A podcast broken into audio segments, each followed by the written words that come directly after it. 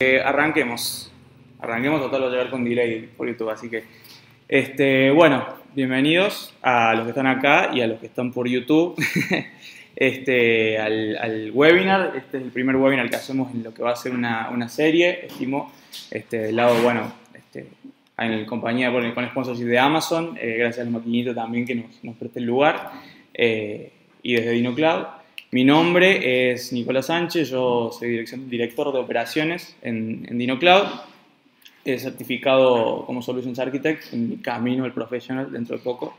Eh, desde DinoCloud, básicamente, bueno, somos partner de Amazon hace poco, hace un par de meses, estamos de partner. Eh, brindamos acompañamiento a, empresas en todo lo que es migración y, e implementación en la nube, especialmente en Amazon Web Services y este, adicionalmente en el resto de las nubes. Eh, en todo lo que es infraestructura cloud y, y, por otro lado DevOps, ¿sí? en todo lo que tanto en lo tecnológico como en lo metodológico.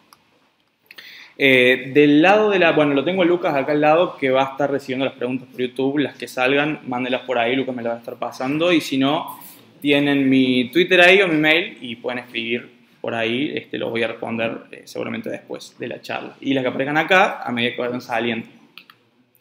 Bueno, la agenda para hoy es la siguiente. Primero vamos a hablar de qué es este modelo de maduración cloud, de transformación cloud, ¿sí? Eh, ¿Para qué sirve o para qué, para qué lo, Amazon lo desarrolló, lo escribió? ¿sí? Eh, para qué, eh, ¿Cómo funciona? ¿sí? ¿Cuáles son las cuatro etapas que este modelo propone? que son proyecto, fundación, migración y optimización. Ya las vamos a ir viendo una por una. y después preguntas de acá o vamos a leer algunas de YouTube seguramente eh, que va a haber para charlar un rato y bueno, que se puedan sacar dudas y si están pasando por algún proceso de migración, nada, que la, idea es que se saquen las dudas que puedan tener. ¿Alguno de acá este, está migrando o está en algún proceso de implementar Amazon Web Services? Hace mucho que lo venimos implementando, trabajamos con AWS, Azure y GCP, a duras penas, pero... ¿A duras penas? Porque el, último a duras penas o todos? No, el último. El último, ah, está bien, está bien. Este, bueno, perfecto. Eh, este modelo en particular es el que propone Amazon de maduración. Eh, bueno, ahora vamos a empezar a hablar y se, va a contextualizar un poco más de qué se trata. Eh, primero, el modelo en sí. ¿Qué el modelo? Es un modelo teórico de maduración que escribe Amazon en torno a lo que son personas, procesos y tecnologías para acomodar una organización o brindarle las herramientas que le hace falta para ir al cloud. No precisamente dice cómo hacerlo, ¿ok? Pero sí permite a la organización mapear su situación ah, en una de las cuatro fases que son bastante este, directas eh, y en base a eso identificar los posibles riesgos o los posibles eh, desafíos con los que se puede cruzar una organización en ese momento. ¿sí? Eh, algunos de los más comunes y que agregué yo acá son, son estos que ven acá, que es inexperiencia migrando, ¿no es cierto? Es decir, la, la, sinergia con la que se viene trabajando quizá es consumiendo IT como servidores eh, y hay inexperiencia en lo que es migración, sobre todo la nube, ¿sí? Por otro lado, lo que es el entrenamiento, hace falta, si bien los conceptos son los mismos, cambian muchas cosas en lo que, en, lo que respecta a, irse al cloud. Entonces, uno de los grandes desafíos es entrenar a todos los miembros de la organización, no solamente la IT. ¿Sí? Por otro lado, lo que es la mala priorización, eh, que suele pasar, al, como decía recién, al cambiar el paradigma, se pueden eh, romper diferentes procesos por tener otras prioridades. ¿Sí? Eh, no pensar en lo imposible, a eso va el término bowling the ocean, eh, no pensar ni que es imposible, ni tampoco intentar dar pasos largos porque es algo que se puede hacer incremental y, es fácilmente alcanzable en cierto lapso de tiempo, dependiendo obviamente los alcances. ¿sí? Y por último, uno de los quizás más importantes es el miedo, es quitar el miedo de este, yo tengo mis servidores corriendo en mi, este, mi granja de servidores corriendo en mi room server, server room y sé que tengo todo controlado ahí, sé que ahí estoy cumpliendo todas las, eh, regulaciones pertinentes y de repente tengo que tirarlo a la nube, que es a través de internet no tengo ni siquiera ni idea de dónde está corriendo eh, mi aplicación o dónde están almacenados mis datos. ¿sí? Eh, el modelo en sí propone cuatro etapas. ¿sí? La etapa de proyecto, es decir, una, una organización empieza a considerar una migración a la nube ¿ok? y tiene que plasmarla en algún documento, formalizarla. Eh, siguiendo por lo que es la fundación, que es básicamente la decisión de hacerlo, es decir, instanciar ese proyecto. Por otro lado, la migración, que es quizás la etapa más importante, dado que, bueno, es la parte en la que se empieza a llevar todo lo que es el stack IT a la nube. Y por último, la optimización, que, es quizás el, más relajado sobre el que se puede trabajar más tranquilo, que consiste en bueno, reducir costos, eh, mejorar las operaciones, etcétera, etcétera, y las, herramientas usadas en base a algo que ya tenemos funcionando. ¿Sí? Eh, lo que ven abajo es lo que vamos a charlar más o menos, que son este, las actividades que propone Amazon en su modelo para mitigar los diferentes riesgos que vamos, o desafíos que vamos viviendo en cada etapa, eh, haciendo de cuenta o jugando a que no existen esos riesgos y que yo realizando esas actividades puedo llegar a tener un camino un poco más allanado, a llegar a, lo, que dice lo que Amazon le dice a Olin, que es estar, tener todo mi stack migrado de la nube. ¿okay? En primera instancia, eh, la primera fase del modelo es el proyecto, ¿sí? Y lo que podemos identificar en el proyecto son organizaciones que tienen dos características fundamentales. Eh, número uno, la organización eh, tiene poco conocimiento, ¿sí? tiene poco conocimiento de lo que son servicios cloud. Y por otro lado, no tiene una estrategia definida, es decir, la decisión de ir al cloud o la, la idea de ir al cloud, ¿dónde viene? De, de la parte ejecutiva, porque lo escuchó en un congreso porque sabe que tiene menos costos, o viene porque lo está apoyando el área de IT. Eh, o lo escuchó en un webinar. O lo escuchó en un webinar, eh, etcétera. Pero se da en organizaciones que necesitan, tienen mucha entropía respecto al tema y necesitan plasmar o, bajar lo que es la incertidumbre. Mm. ¿Ok? Eh, en base a eso, ¿cuáles son los, riesgos o los desafíos con los que se puede llegar a presentar? A ver, de vuelta, estos desafíos los propone Amazon por la experiencia que tienen, ¿no es cierto? Diciendo, es muy probable que te cruces con esto. El camino a la nube de cada organización es único. Cada, cada organización decide qué priorizar y cómo hacerlo. Pero hay cosas y factores comunes y bueno, de ahí salen estos riesgos. El primero obviamente es el conocimiento limitado. El conocimiento limitado de los que, quienes toman las decisiones, el conocimiento limitado del IT, que quizá puede estar abierta a aprender cosas nuevas o quizá se siente amenazada porque ve que las cosas cambian tanto y que, nada, si no, se, si no se mantienen al día pueden quedar, quedarse sin trabajo, en un caso extremadamente extremo, eh, pero, pero bueno, la falta de conocimiento es algo que hay que mitigar. Del lado de Amazon, a ver, esto pasa en cualquier cloud provider, pero del lado de Amazon existe una, una serie de plataformas y de cursos, tanto comerciales o soft, digámosle, como técnicos, que permiten eh, mitigar muchas de las dudas que existen respecto a eh, el nuevo modelo CAPEX versus OPEX, eh, cómo se maneja la virtualización, las redes, etcétera, etcétera, que los conceptos al final terminan siendo los mismos. Y del lado comercial o del lado soft, a nivel de procesos, cómo impacta eso, cómo impacta eso a los roles de la organización, los permisos de la organización, etcétera, etcétera. Por otro lado, tenemos lo que es conseguir en el proceso del proyecto, el sponsorship ejecutivo, es decir, subir al barco a quienes van a realmente sponsorear tanto estratégicamente como económicamente una migración al cloud, que, representa, si, si, bien a mediano y largo plazo representa ahorro de costos, quizá lo que es la inversión en recursos y eso puede llegar a, impactar, ¿no es cierto? Eh, la mitigación es, es, simple, hay muchos, muchos casos de, de, ejemplos y de casos de estudios de retorno de inversión eh, como por ejemplo Coca-Cola, que pasó de, a ciertas áreas de, su, de, su, de, de IT, la, pasó a serverless. Ni siquiera a infraestructura cloud, la pasó a serverless. Y en esas áreas pasó a tener un ahorro del 70%, ¿sí? Vamos a mostrar un número de que te va a ahorrar 70% y, y un poco convences. Y de vuelta, todo lo que es CAPEX versus OPS. CAPEX es eh, expense, capital expenses, es decir, invierto en, fierros. Y OPEX es invierto en operaciones, que es el modelo de cloud, es decir, yo pago todos los meses por la infraestructura que uso. ¿sí? Eh, que, explicado bien, también eh, resulta muy convincente al momento de elegir migrar. Por otro lado, la, compra de servicios de cloud público puede implicar, como dije recién, comprometer ciertas regulaciones que yo en mis, en mis instalaciones yo estoy cumpliendo. Por ejemplo, si soy un, una, un, banco, una financiera, muy probablemente mi software tiene que ser PCI compliant.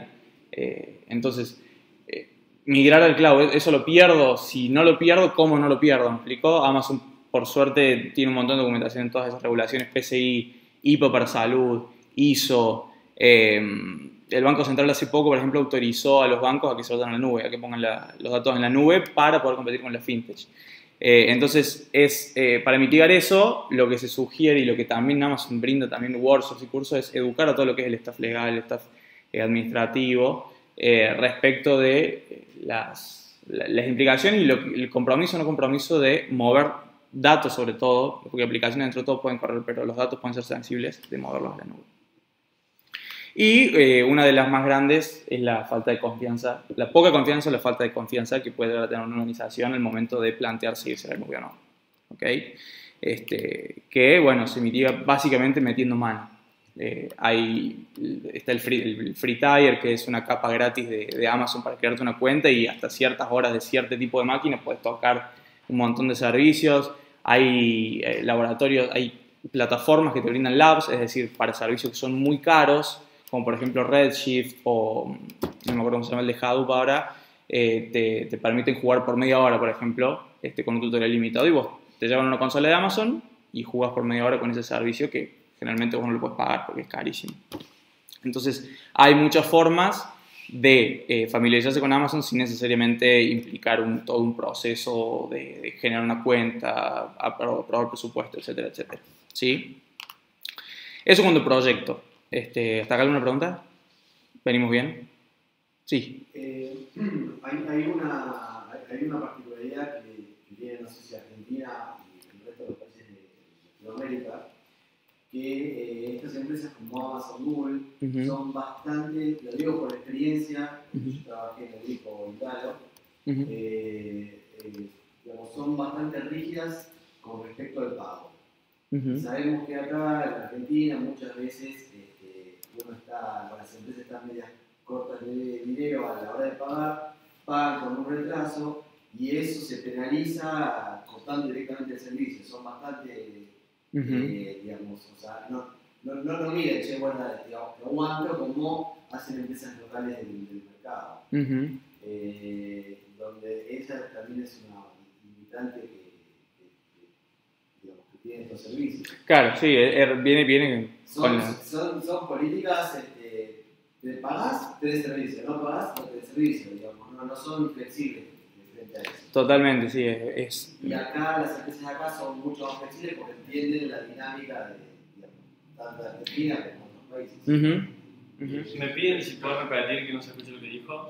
Claro, él, él dice que en el caso de Argentina, Amazon al ser, eh, bueno, esta modalidad de, de, de, servicio, de pago por mes y pago por lo que uso, eh, él dice que en el caso de Argentina quizás las empresas se manejan con otra dinámica en la que en la fecha, el, cierre de la tarjeta de crédito o lo que sea, eh, Amazon presenta menos flexibilidad en ese sentido en cuanto al pago, es decir, no se paga, se penaliza con la baja del servicio. Eh, que bueno, es, un, es un, algo que acarrea la nueva, modalidad, la nueva modalidad, esta modalidad de cambiar lo que es inversión en capital por inversión en servicio. Este, sí, sí. Entiendo que la pregunta, el comentario que venía dice Google, y eh, solo, puedo hacer el comentario por Amazon, eh, por, trabajar ahí, eh, donde básicamente nosotros hay uno de los principios fundamentales de AWS que es el Customer Obsession, ¿no? Entonces, priorizar siempre la experiencia del usuario del cliente. Entonces, en no, hemos tenido, si bien el, pago obviamente es necesario para el servicio, siempre hay algún account manager o algún responsable de cuenta que termina de alguna manera autorizando ese, ese frenado de, o la cancelación del servicio. En estos, estos, este tiempo de experiencia no, no he recibido, no, hemos tenido casos en los cuales el cliente dijo me dieron de baja y fue la verdad que la notación de pago uno o dos días eh, o un mes. Siempre es como que hay pasan a, todos los equipos de cuenta un reporte mensual donde de alguna manera están las cuentas del territorio de cada account manager no pagaron y que el account manager habla o el partner habla con ellos y, y después de reiteradas oportunidades cuando se avanza de ese lado. De vuelta solamente es el, la, campana de AWS, no sé cómo funcionan las, Tal cual, si, si, bien, si bien tiene sentido lo que dice, en, en, nuestro caso que trabajamos con un montón de clientes tienen Amazon, jamás tampoco se han quejado de que, de que se les ha caído el servicio. Este, sí, en la teoría es verdad que es algo que se acarrea, pero no nos ha pasado tampoco que, que, se les haya caído. Este, pero bueno. Acá hay una pregunta, si eh, y te pido por favor que, de nuevo, que lo que digan lo repitan, porque si no se escucha un poco, así que no tengas miedo a repetir. Eh, Wilfredo Pérez pregunta, eh, dice, tengo una duda, ¿una empresa chica es viable que pase serverless o depende del, app? Depende del aplicativo. Depende del aplicativo. O sea, no, no tiene que ver con el tamaño de, de, la empresa, sino con qué tantos recursos consume la aplicación. O qué tan viable es pasar a serverless o gastar en una máquina virtual eh, por ahora todo el mes. Depende de eso. Seguimos con la siguiente etapa del modelo de moderación. Una vez que el proyecto está hecho, está todo escrito, se habló con las personas correspondientes, eh, se, se, gestó esa formalización, documentación, presentación de PowerPoint, lo que sea que implique el proyecto, eh, se pasa a la etapa de fundación cuando prácticamente la organización decide ir hacia adelante con el, con el proyecto. ¿ok?, eh, y esta vez, en lugar de toda la incertidumbre, se cuenta con cosas como el sponsorship eh, ejecutivo, ¿no es cierto? Conocimiento sobre los servicios de, de Amazon, ¿sí? Cierto conocimiento eh, general, ¿no es cierto? Uno imagina que el momento de generar un proyecto se estudia más o menos cuál es el portfolio de aplicaciones, cómo se mapearía, se empieza a investigar un poco si existe la posibilidad de migrarlo. y por otro lado, también consecuencia de lo mismo, el staff parcialmente entrenado o aware de más o menos este, cómo se realizarían eh, las cosas en un entorno cloud. ¿no es cierto? Lo mismo que tenemos ahora, pero en un entorno cloud. ¿Okay? Y las, eh, los desafíos que tenemos en la parte de fundación empiezan. Primero, la asignación de recursos. ¿Okay? Una vez que arrancamos eh, o que se decide ir hacia adelante, no podemos ir empujando eh, dicho mal y pronto, la manchancha, ¿no es cierto? Deberíamos eh, consolidar al menos un equipo o responsables o personas responsables que, eh, tanto del lado del conocimiento como del lado del management, sepan llevar adelante esta iniciativa y que sean el punto de consulta de la organización internamente y que sean la puerta hacia afuera en el caso de que no se sepa solucionar. Es decir, si no se sabe solucionar, en el caso de, de Argentina, estábamos en Argentina, como decía Diego, se lo puede contactar, se hace un POC, etcétera, etcétera.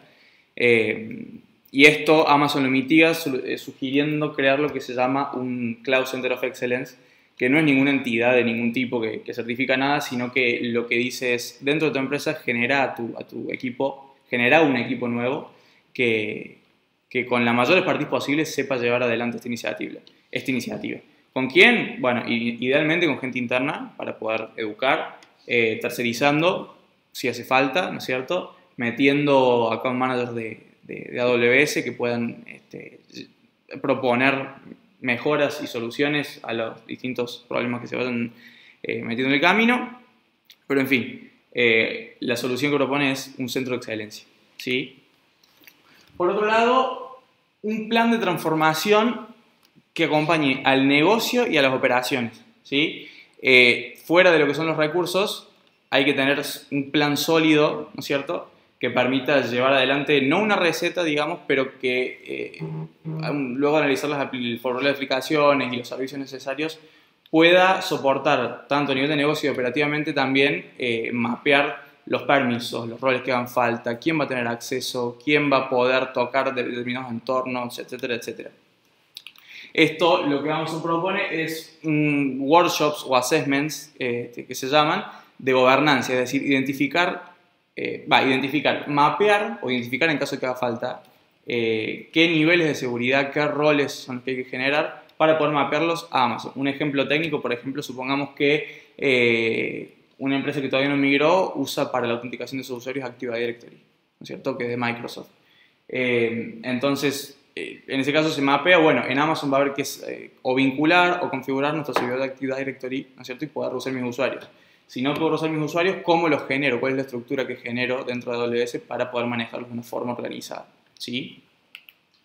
Por otro lado, este, integrar, esto tiene mucho que ver con lo que decíamos de, de las, regulaciones, pero no tanto del lado legal, sino del lado de seguridad. ¿Cómo integro eh, a medida que yo voy migrando, porque no es algo que va a pasar de noche a la mañana, cómo integro lo que yo voy migrando a mi entorno de seguridad, mis medidas de seguridad, todo lo que yo ya, sé que funciona, que no es vulnerable y que lo tengo bien segurizado.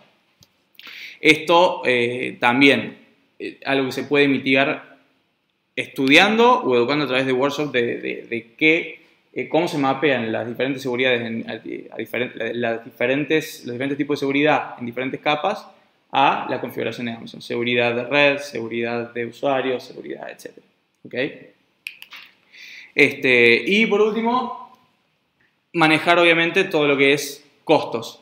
¿okay? En el caso, al momento de inicializar todo lo que es este proyecto de, de migración, es esencial tener en cuenta que no vamos a empezar a levantar máquinas a lo pagote, necesitamos datos de performance de lo que vamos a estar migrando para saber encontrar máquinas virtuales de tipos adecuados para lo que vamos a estar migrando, eh, servicios, si vamos a, a, estamos utilizando una base de datos, vamos a migrarla de una base a, Amazon y vamos a empezar a gastar en base de datos ahí, vamos a seguir usándola. Eh, para esto Amazon tiene lo que se llama análisis, el eh, una tool que se llama Total Cost of Ownership, en, el en la que se permite eh, ingresar toda la que, es, la infraestructura actual y mapearla a lo que sería en Amazon. Amazon calcula en base a lo que vos le decís que tenés ahora, cuánto te va a costar y qué vas a necesitar de, de infraestructura cloud en la nube. ¿sí? Acá viene la parte más importante, la tercera etapa. ¿sí? Una, sí, decime. Fuerte, por favor. una pregunta con respecto a la etapa anterior. Sí. ¿Por qué una empresa que ya tiene, ya tiene su parque de, servidores y de equipo y todo ya establecido, como por ejemplo Coca-Cola, que dijiste el ejemplo ahorita, pasaría a manejar todos estos costos de migrar hacia la nube? Eh, o sea, la pregunta vendría a ser qué beneficios le trae con tener ya su, su equipo físico. Porque si bien una empresa nueva que de repente va a empezar a trabajar en la nube, pues este, va bien porque no tiene que hacer una inversión en equipo físico como tal, porque una empresa que ya tiene establecido su, parque tecnológico y su equipo debería eh, hacer esta inversión en migrar a la nube. Bien, bien. Los factores son muchos y muy subjetivos a cada empresa. Puede pasar que se, se, están depreciando los servidores que ya tiene y hay que tomar la decisión entre decidir hacer una nueva inversión de servidores que cuestan, no sé, 4 millones, 5 millones, este, en lugar de buscar eh, cuánto nos costaría esto que tenemos ahora, migrarlo y tenerlo en Amazon durante, no sé, 6, 7, 5 años. ¿ok? Eso por un lado. Eh, por otro lado, la capacidad. ¿sí? Eh, una, una, empresa, si una empresa está tranquila con sus servidores, muy probablemente esa necesidad no se le presente y sea más estratégico que otra cosa. ¿sí? Pero porque quizá lo que quieres es tener elasticidad de capacidad, empieza a tener más usuarios, empieza a tener más clientes o empieza a escalar en nuevas aplicaciones internas. Suponete, eh, compró SAP o compró algo, un nuevo software para administración y dice, no, no lo voy a tener en mi server porque mi server estoy sirviendo a mis clientes, lo voy a levantar en la nube, ¿sí? lo voy a poner disponible ahí. Eh, las razones pueden ser un montón. Eh, sean estratégicas, te puedo decir costos, ¿sí? este, o, de negocio para, para, para, ser elásticos, pero pueden ser un montón. No sé si estoy respondiendo a tu pregunta. Sí, más o menos. Más o menos. Bueno. Este, ¿Querés reformular o seguimos? No, no, no. Ah, bueno. Eh, Acá hay otra, si querés. Sí. ¿Cómo hacemos en Argentina para alcanzar el nivel de latencia de servidores físicos, dado que no tenemos una conexión dedicada a los data centers? entiendo, justo estoy escribiendo, entiendo que existe eh, el servicio de Direct Connect, pero hay otra solución para industrias como las telecomunicaciones. Mira, con, bueno, con telco yo no tengo mucha experiencia con telecomunicaciones. Eh, en general, no, sé qué tipo de volumen de, datos tampoco, de, de, qué volumen de datos está hablando, pero eh, las soluciones que se me ocurren y que yo he implementado son VPNs, soluciones de ese estilo. Direct Connect, si bien algo que se puede implementar, es una solución bastante costosa, eh, que estimo que en lo que es el mundo de las telecomunicaciones es una inversión que se puede llegar a considerar, eh, pero la realidad es que fuera de lo, de lo que es reducir saltos, por ejemplo, vía VPN, yo no, no, no tengo experiencia en, en, otro tipo de implementación. Em, ¿Algo más? quizás ampliando un poco la pregunta que hicieron recién, eh, respecto no, no tanto del, tiempo, de latencia que hay, sino también de la, de la poca calidad que hay en conexiones eh, a Internet. O sea, una, un, un corte en, en la conexión a Internet te deja directamente afuera de, digamos, la operación. Ah, sí, Y totalmente. es, y es muy habitual o con bastante frecuencia que haya problemas. Eh, todavía estamos, está, está avanzando, eh, la calidad va mejorando de a poco, pero hay inconvenientes. Eh, y, y- eso es un tema importante para siempre tener por lo menos una réplica local como para que vos puedas controlar con la operación. Es complicado de tener los datos replicados. Sí, en realidad eh, hay dos cosas a tener en cuenta ahí. Eh, en general, los servicios de Amazon, fuera de los eh, pocos outage que han sido famosos porque han sido outage eh, grandes, el Amazon lo que, se, lo, lo que asegura es disponibilidad. Lo que puede estar degradado es la calidad de los servicios de Internet nacionales. Claro. En cualquier servicio de la nube, si se corta el Internet acá, no se va a poder acceder por más que vos prendas tu réplica de base de datos local. Me explico, si no Internet no se va a poder llegar.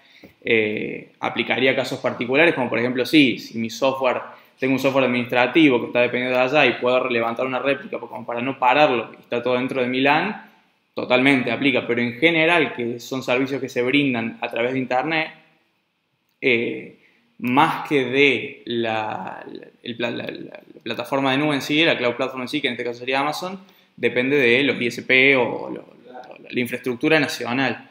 Eh, es, me, parece que son dos cosas diferentes. Eh, yo creo que vamos, vamos por ese lado. Pero, pero bueno. Em, ¿Seguimos?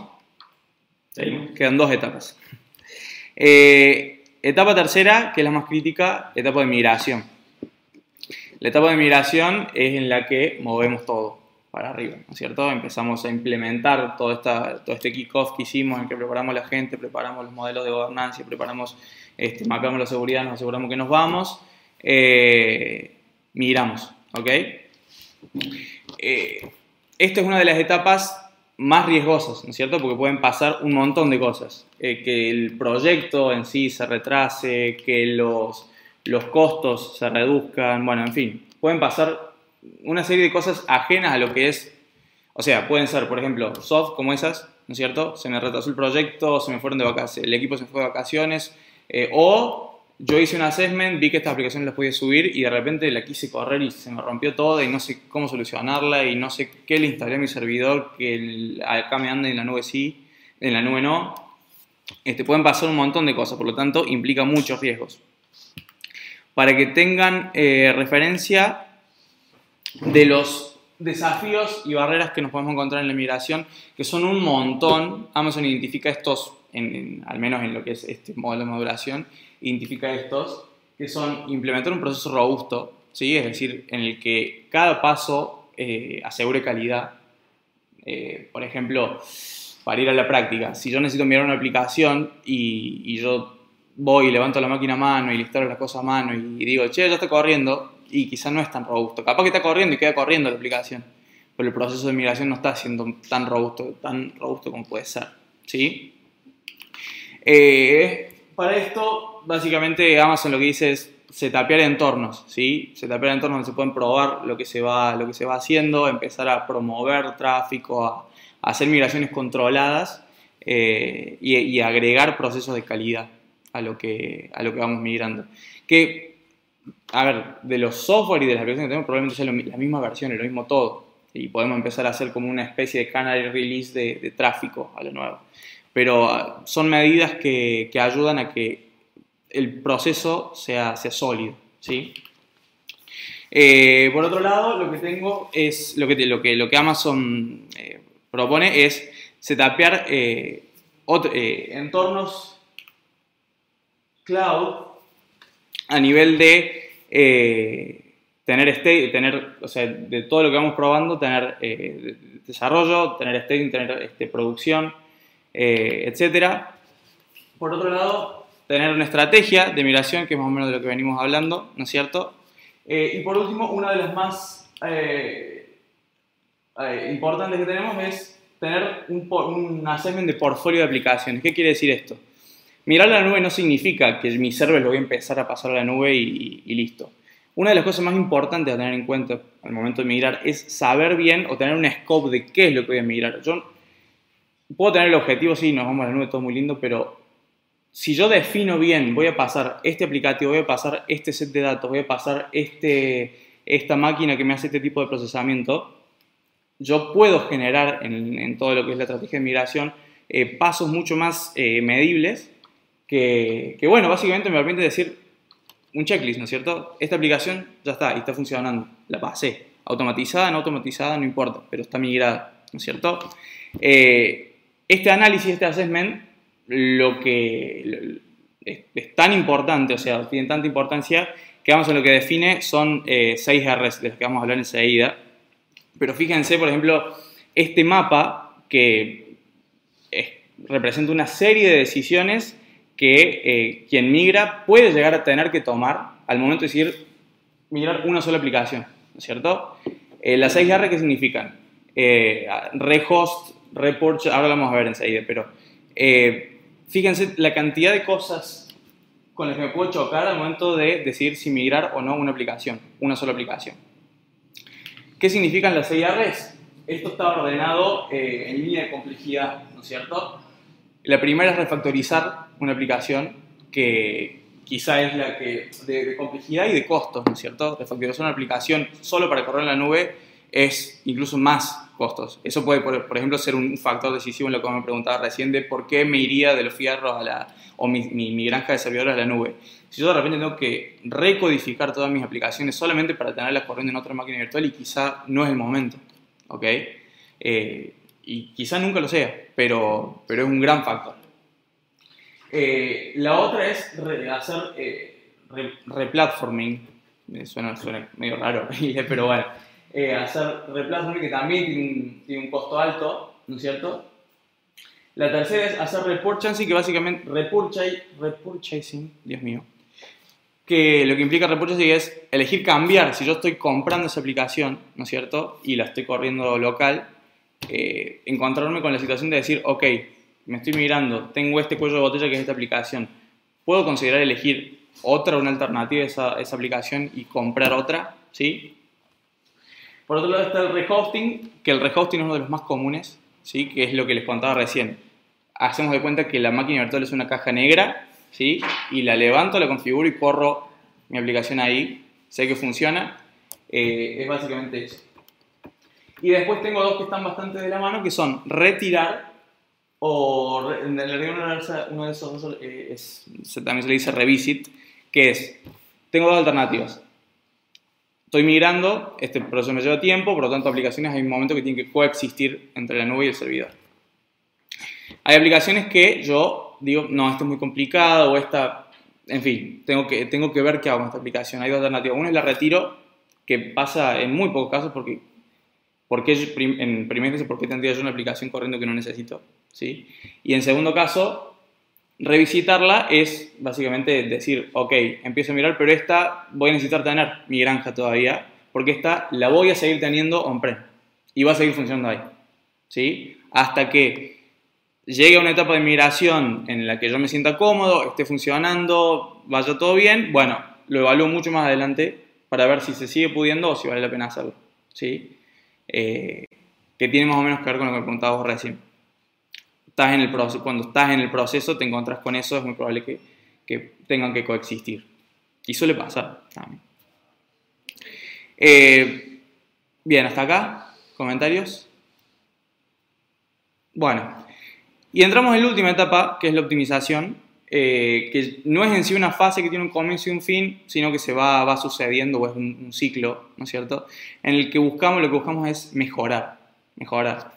Migré todas mis aplicaciones, migré mi base de datos, migré eh, todo mi stack de tecnologías a la nube y probablemente en el proceso de migración yo me forcé por hacerlo sólido, me forcé por hacerlo, este, me, me, forcé por meter calidad, eh, pero siempre pasa y es muy probable que si yo me paro en el punto en el que ya estoy en la nube desde cero y empiezo a mirar lo que tengo, el equipo mismo que migró va a encontrar mil cosas que mejorar, ¿sí?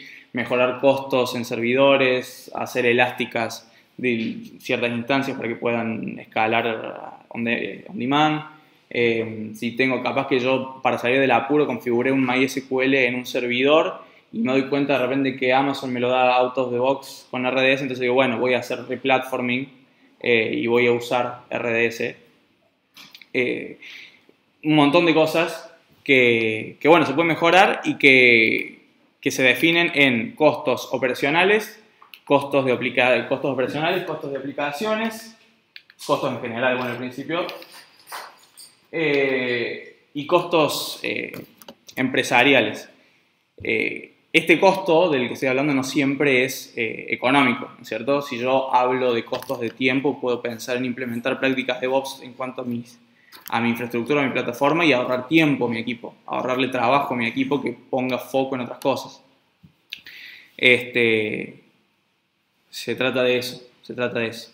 Eh, fuera de lo que me trae los beneficios de cambiar el modelo de eh, CAPEX a OPEX. ¿Ok? ¿Hasta acá estamos bien?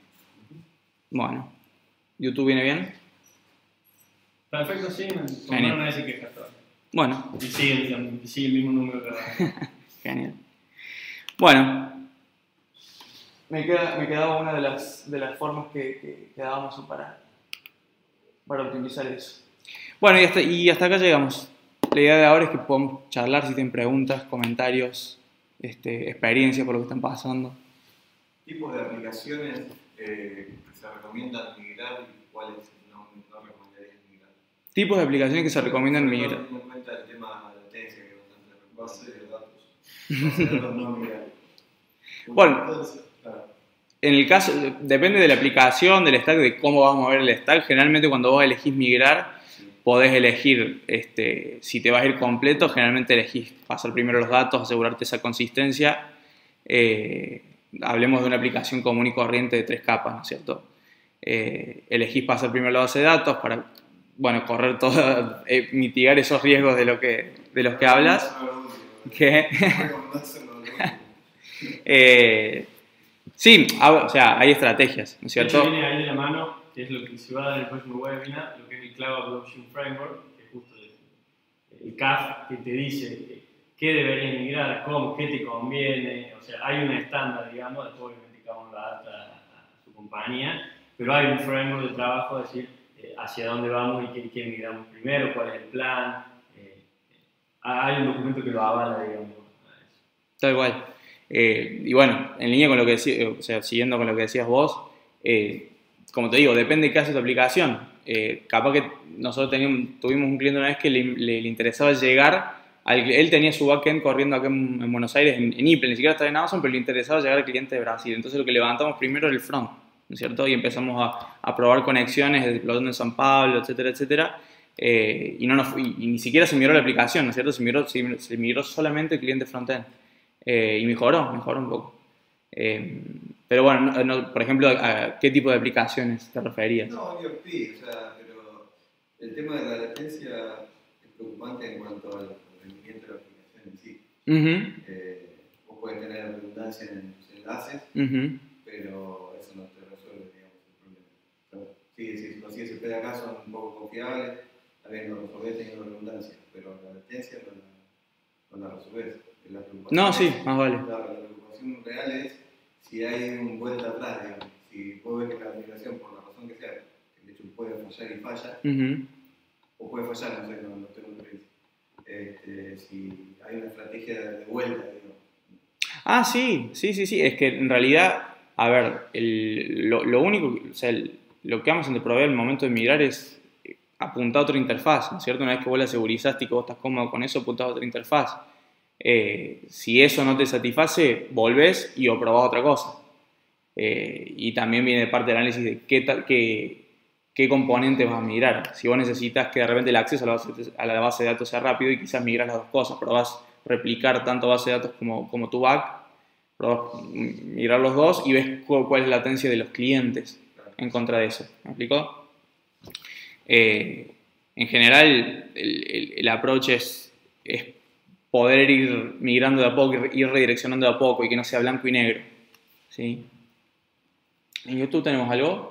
No, por ahora no. Bueno, este... Llega un poco tarde, así que posiblemente. Ah, es verdad. Vamos a preguntas de ¿Algo más? Bueno, si de YouTube eh, no hemos preguntas, Ahora que llamaste a alguien. llame a alguien, está escribiendo.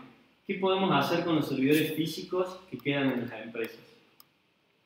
Una vez que son, que han sido de. imagino que dice una vez que su- supon- supone una migración.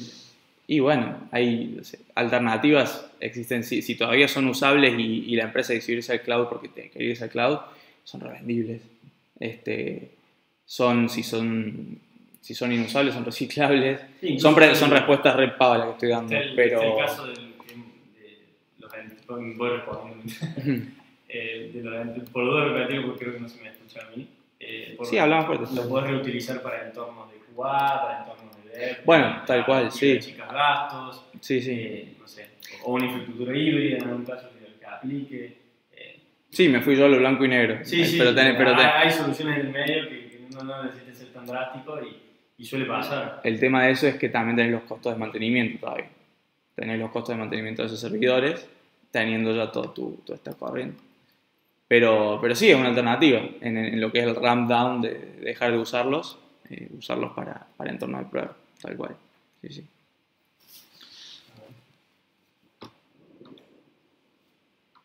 Eh, ¿Estamos? sé, supongo que estamos. De última, están tus datos. Acá seguís hablando vos, así que. Ah, genial. Sí, es, es raro. Bueno, vamos a, a cerrar YouTube. Cualquier cosa nos, nos vamos a quedar charlando acá. Me pueden mandar mails a, bueno, a- al Twitter de Dino, a mi Twitter que es Nico Sánchez 24. Eh, pueden dejar comentarios ahí en el, en el, en el video. Este, cualquier cosa lo vamos respondiendo cuando terminemos. Eh, así que bueno, muchas gracias por haber sintonizado. Y bueno, van a haber más webinars pronto eh, de parte nuestra, así que les vamos a estar avisando. Muchas gracias.